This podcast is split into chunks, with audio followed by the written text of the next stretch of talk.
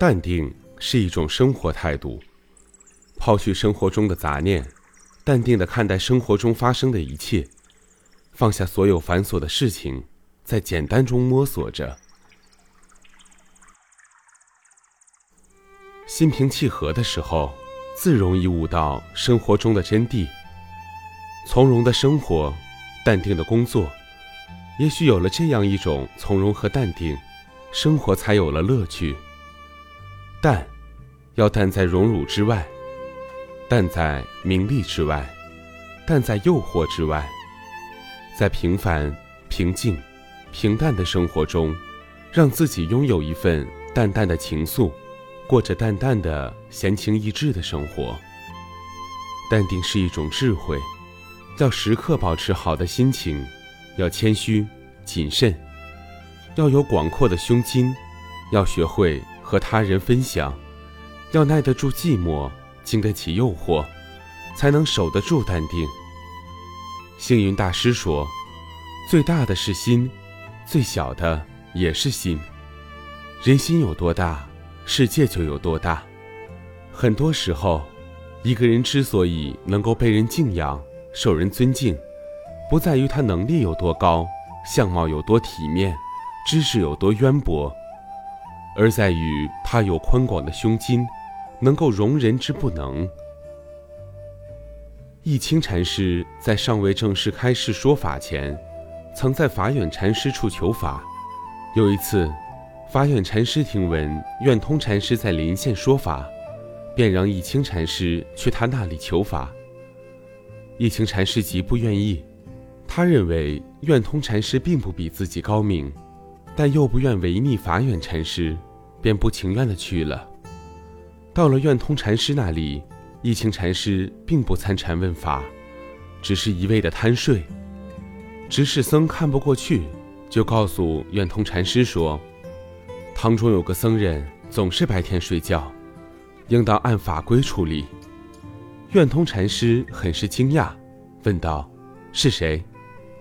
执事僧回答。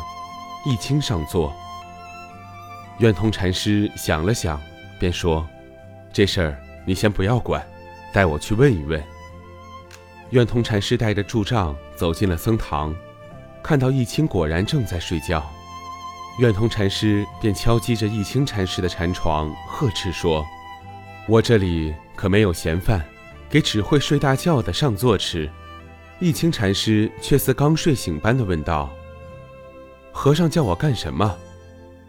愿通禅师便问：“为什么不参禅去？”一清禅师回答：“食物纵然美味，饱汉吃来不香。”愿通禅师听出一清禅师话里的讥讽，说：“可是，不赞成上座的有很多人。”一清禅师则胸有成竹地回答：“等到赞成了，还有什么用？”愿通禅师听其话，知其来历一定不凡，就问：“上座曾经见过什么人？”一清禅师回答：“法远禅师。”愿通禅师笑道：“难怪这样玩赖。”随之，两人握手，相对而笑，再一同回方丈室。容人是一种美德，是一种思想修为。更是一种高尚的品德。一个人越能够容人之功，对别人的讥讽之词不计较；容人之长，对别人的优点虚心学习；容人之短，对别人的缺点正确看待；容人之过，对别人的错误不记旧账。其包容心愈大，成就的事业也就愈大。所以，要想成为一个伟大的人，必须有容人的雅量。反过来讲，只有自己能容人，别人才能容自己。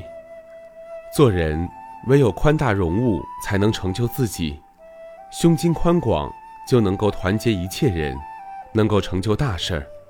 反之，心胸狭窄，容不得他人强过自己，容不得他人轻视自己，很多时候只会使自己局限于一隅，难以有所建树。星云大师认为，人应该有这样的境界：心胸如海，吸纳百川，潮起潮落，自强不息，不以物喜，不以己悲，从容面对世间一切荣辱得失、悲欢离合、爱恨情仇，这样，人就可以进入自由的境界，没有什么东西可以阻碍。盘邦禅师说禅时，各宗各派以及各个阶层的人都欣然受教。他说的法既不引经据典，也不沉迷于学术讨论，而是从心底流出的。盘邦禅师的听众愈来愈多，结果激怒了日莲宗的一位法师，因为这位法师的信徒全都跑到盘邦这儿来听禅了。这位法师是个以自我为中心的人，心里很不服气，决定到盘邦的寺院找他辩论，一决雌雄。盘邦禅师，听说来这听法的人无不崇拜你、服从你，而像我这样的人就不服你。你能使我服从吗？到我旁边来，我可以做给你看。盘邦不动声色地答道。这位法师昂然推开众人，走向前去。到我左边来，潘邦禅师微笑着说道。法师走到了他的左边。你最好到右边来，我们也许可以靠得更近一些。法师傲然地向前跨了一步，又走到盘邦的右边。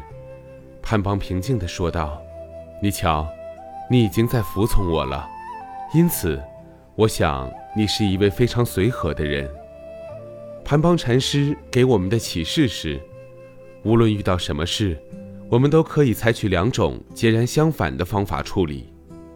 一种是寸步不让，据理力争；另一种是开怀一笑，从容面对。